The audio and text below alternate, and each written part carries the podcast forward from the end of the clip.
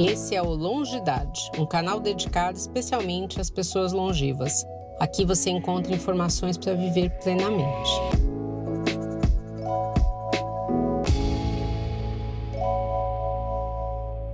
Olá a todos, eu sou Andréa Pereira, uma das fundadoras do canal Longidade. Sou médica nutróloga, tenho doutorado pela Unifesp e trabalho na Oncologia e Hematologia do Hospital Israelita Albert Einstein. Estou aqui muito bem acompanhada por Simone Guedes, educadora, pedagoga, especialista em logoterapia, pós-graduada em gestão de pessoas, neurociência e aprendizagem, voluntária no grupo Mulheres do Brasil, no Comitê de Inserção de Refugiados e Imigrantes, pesquisadora do sentido no trabalho, trabalha com economia colaborativa e circulante, economia prateada, né, que tem muito interesse aqui para nós, entre outros, e cofundadora e diretora educacional do Núcleo de Logoterapia Agir 3 São Paulo. A gente está aqui, né, Simone, para conversar hoje sobre um tema que é pouco falado, mas causa muita polêmica, que é o corte de cabelo das mulheres, principalmente, a partir dos 50, 60 anos. É, é, interessante que quando a gente vê a história, a partir da Segunda Guerra Mundial, até a Segunda Guerra Mundial, as mulheres deveriam ter cabelo longo, porque isso definia uma feminilidade, você não deveria cortar. A partir do momento que a mulher é inserida no mercado de trabalho, você já tem a questão de você cortar o cabelo para ficar mais prático, mais fácil de você trabalhar. E de um tempo para cá, né, a gente vê que uh, a mulher que vai ficando mais velha, ela meio que não tem direito à feminilidade, e aí ela deve cortar o cabelo, ficar mais masculinizada. Ela também tem a questão de qual cor que ela pode usar no cabelo ou não pode, né? Então tem assim meio que uma ditadura do teu cabelo apesar da gente viver numa democracia. Né? Nós duas aqui, a gente pode falar que nós somos transgressoras, né? Eu com meu cabelo comprido, com os meus 52 anos, e você com cabelo com uma cor que não é, que as pessoas consideram usual, né? Então, eu queria te perguntar isso. É, existe uma tirania do tipo de cabelo para as mulheres acima dos 50 anos? Você sentiu dificuldade em colocar uma cor no seu cabelo? André, é muito legal a gente estar tá aqui conversando sobre esse tema é, é alguma coisa importante. Eu pensei muito sobre isso por várias razões. É, primeiro, por algumas experiências que eu tive viajando, principalmente na Europa, e que eu percebi que as mulheres lá não aceitam muito tingir o cabelo. É super normal para a europeia usar o cabelo grisalho. Sim. É até considerado de mau gosto tingir o cabelo, porque elas lidam muito bem com o envelhecimento. É, até os procedimentos estéticos que a gente está muito acostumado aqui no Brasil para você não aparentar a idade não é. são tão usuais na Europa, não, né? Não são. Então, eu sempre que fazia essas viagens, eu vinha pensando sobre isso, como as questões culturais eram muito diferentes. Quando chegou a pandemia, veio um movimento muito forte aqui no Brasil das mulheres deixarem o cabelo natural. E eu também comecei a me interessar por esse assunto. E comecei a refletir do ponto de vista político comportamental mesmo, é, da minha própria, do meu próprio posicionamento, por que é que eu tenho que seguir a regra A ou B ou C? Sabendo que os homens, quando ficam grisalhos, são charmosíssimos, e as mulheres, quando ficam grisalhas, são consideradas desleixadas, mal cuidadas. E aí vamos distribuindo rótulos, né? E eu fiquei pensando sobre isso. Falei, olha, eu não acho isso legal. Né? Eu realmente posso fazer uma escolha. Que escolha eu quero fazer? Comecei a pensar muito sobre isso. Eu falei, olha, acho importante eu passar por essa experiência. Eu sou uma sagitariana que adoro ter experiência. Tudo eu quero ver. Quero experimentar, quero saber como é que vai dar. Eu falei, não, eu quero passar por essa experiência. Vamos ver como vai ser viver, ser uma Simone de cabelo grisalho. A fase da transição foi bem complicada, porque ele fica com várias cores, cores nenhuma, Camadas, né? desbotado, uma coisa horrorosa. Eu fui fazendo cortes para acompanhar, porque não gostava muito daquela parte de raízes e tudo mais. E eu usava o cabelo marsala, uhum. né? E gra ou granada, que era um cor de vinho. Sim. Adorava. Adorava. Uhum. Sempre, sempre, eu sempre, bom, oh, tá vendo? Cab... Você estava fora da nossa... eu já usei cabelo de várias cores, né? mas o marsala e o Granadas eram os que eu gostava mais, esse cor de vinho bem forte, bem fechado. E aí o cabelo foi ficando grisalho e eu comecei a perceber várias observações que as pessoas falam: Nossa, você tem muita coragem. Eu jamais teria coragem de fazer isso. Eu jamais vou deixar o meu cabelo grisalho. Se o meu marido me vê assim, se separa de mim. Essa foi a pior. O que, que o marido tem a ver com o cabelo, gente? E o, e o casamento está baseado na cor do cabelo? Quer dizer, isso não funciona. Engraçado que para o homem a gente vê às vezes um contexto ao contrário, né? Se ele pinta o cabelo, o pessoal fala, nossa, você viu que horror, ele está pintando então, o cabelo dele, né? Olha, que o meu tio não nos ouça, mas eu vou falar. Uma vez a minha tia convenceu ele grisalho, bonitão, de olhos azuis, ela convenceu ele a tingir ele de loiro. Gente, ficou uma catástrofe. Ele achou uma catástrofe, ela achou uma catástrofe, todo mundo achou uma catástrofe. Acabou. Passou, uhum. voltou a ser grisalho, tudo bem. Mas é, esse posicionamento, ah, se eu deixar meu cabelo grisalho, meu marido se separa de mim, assim, tem muita história por trás de, dessa fala, né? E falei, ok, vamos fazendo essa experiência. Fui fazendo a transição, fui gostando muita gente apoiando. Que legal, que bonito, é diferente. Você está assumindo a sua opinião. Comecei a participar de grupos de mulheres grisalhas no Instagram. Tem muitos, umas coisas muito legais. É, mas a questão não é só o grisalho, é de usar o cabelo do jeito que você quer. Sim. Então, tem grisalhas de cabelo comprido, glamurosas, gloriosas. Tem umas que tem aquela mecha natural assim na frente, tem outras que tem o cabelo todo é, repicado. É óbvio que vai muito do, da textura do cabelo, do estilo da pessoa, não sei o quê. E não tem mais aquela cara da vovó velhinha, entendeu? Uhum. Ficou grisalha, ou com 40, ou com 50, ou com 60 anos, sei lá, e cortou pequenininho, como você falou, eliminando toda a feminilidade. É, eu quero só colocar que não acho que seja errado cortar o cabelo curto, não, né? Não é isso. Não, a gente está discutindo exatamente isso. Não é isso.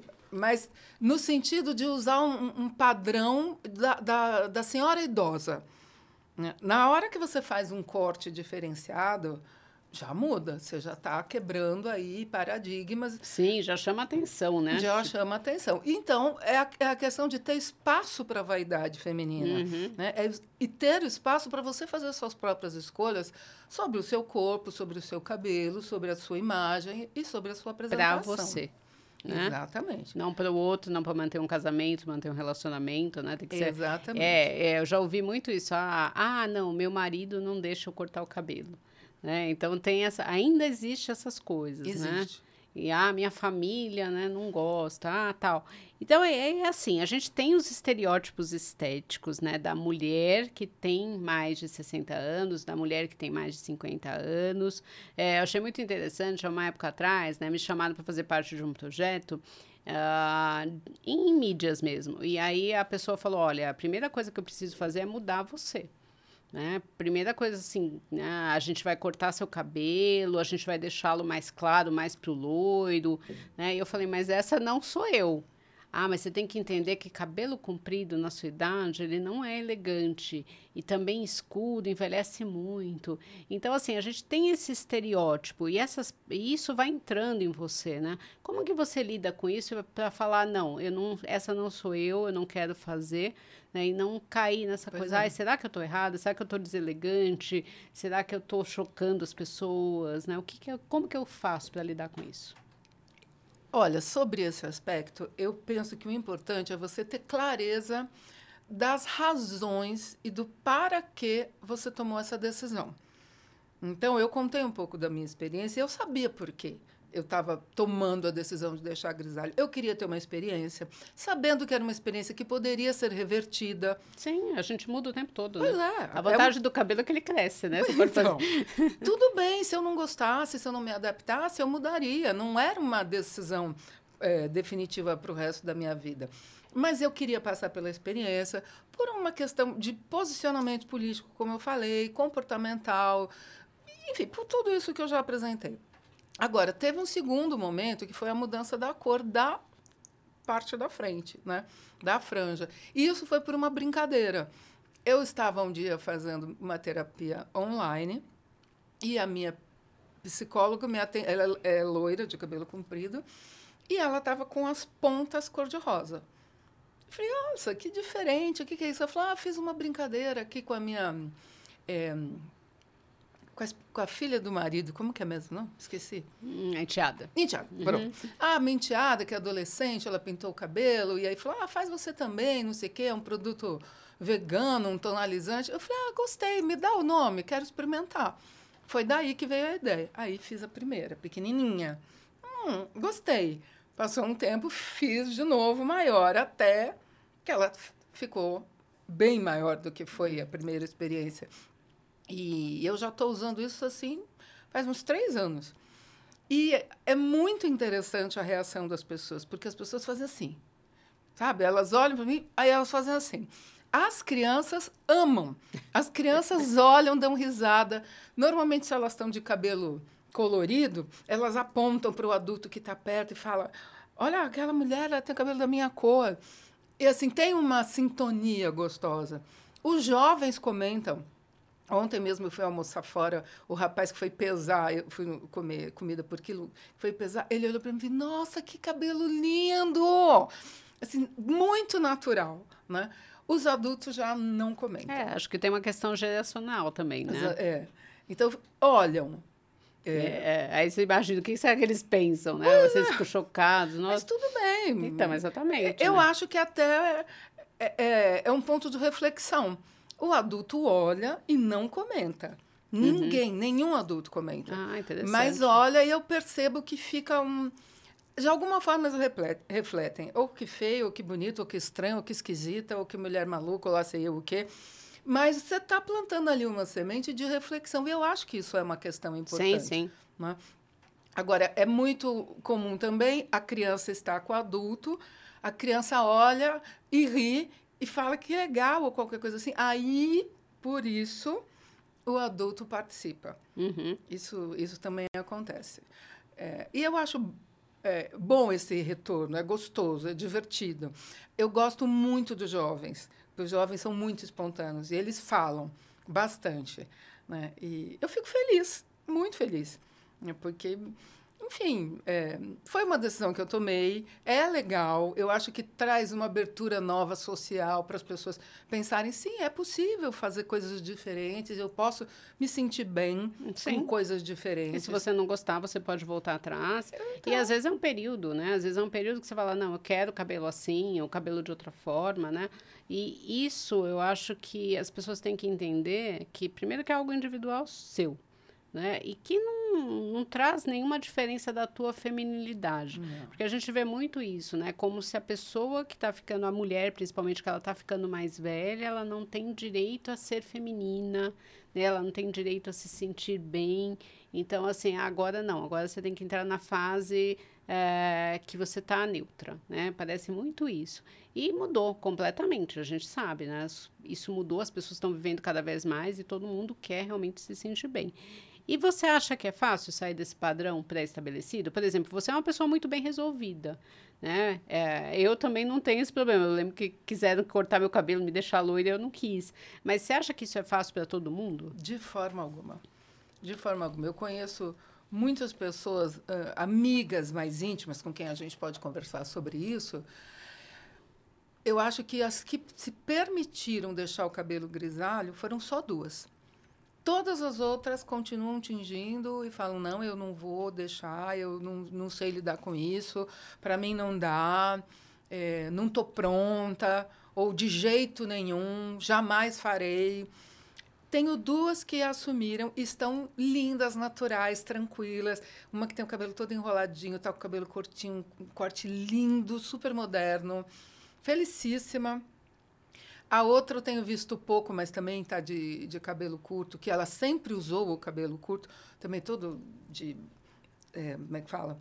É, geométrico, né? Super bonito, uhum. desfiado, mas ela deixou grisalho. Também está super feliz, a gente conversou, mas a grande maioria não está pronta para isso.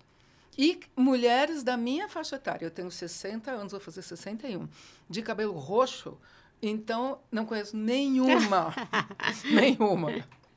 Não, com e... a franja roxa ainda. Não, né? e assim, o papel da mulher depois né, dos 50, dos 60 anos é muito complicado. Porque, por exemplo, você não pode deixar o cabelo grisalho para não mostrar a sua idade. Né? Você Mas eu é, tenho 60 você, anos então, e meio. Né? As, as pessoas têm esse conceito. Por outro lado, você também não pode pintar de qualquer cor. Né? E ah, também não tem a questão do cumprimento. Então, assim, você Então, não pode ser feminino. Então, Aonde exatamente. isso está escrito? Que lei é essa? Que lei que é essa? decreto-lei da Constituição Federal Brasileira está dizendo um negócio desse? É, eu já ouvi até essa questão. Ah, não, é uma questão de elegância.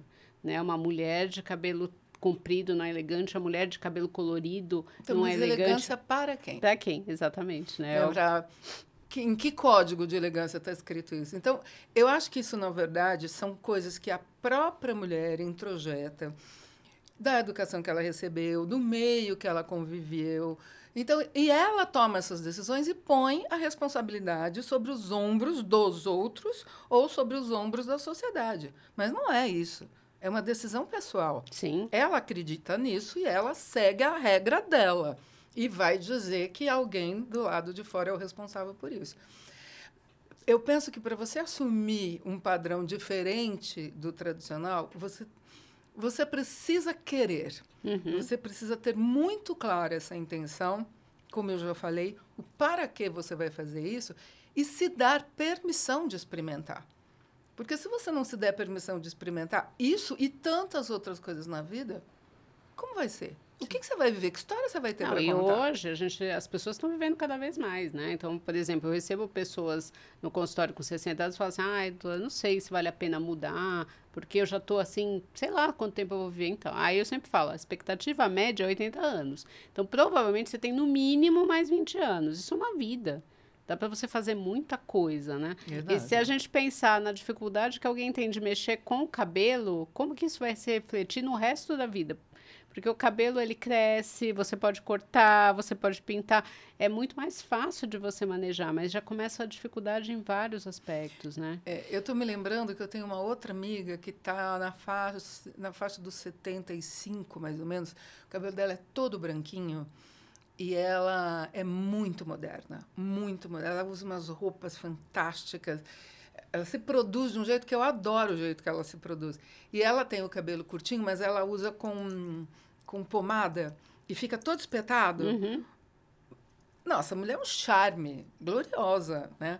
Assim, sabe, alguém que assume a idade que tem, com todo o poder, com todo o empoderamento, é muito vaidosa e se cuida muito.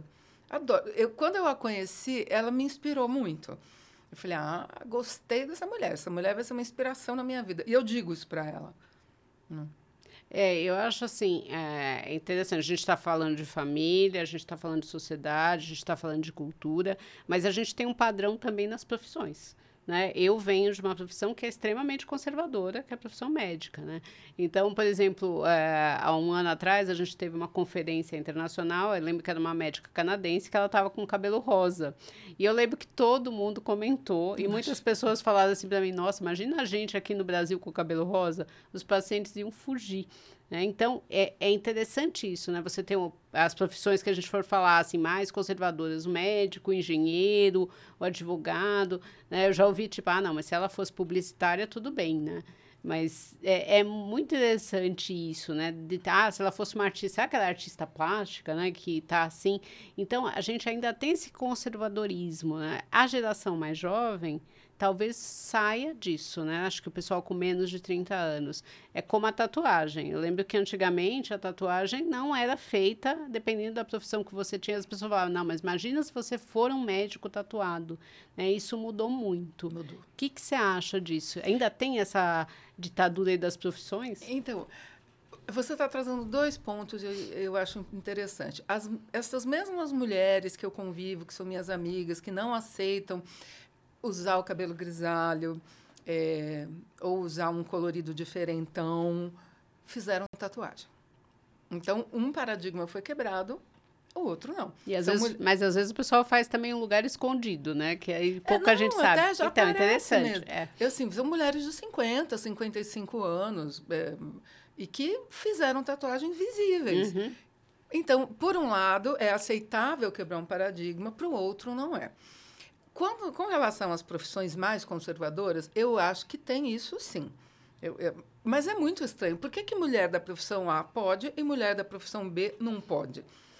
Eu sou professora universitária de vários institutos convidados, dou palestra, vou para congresso.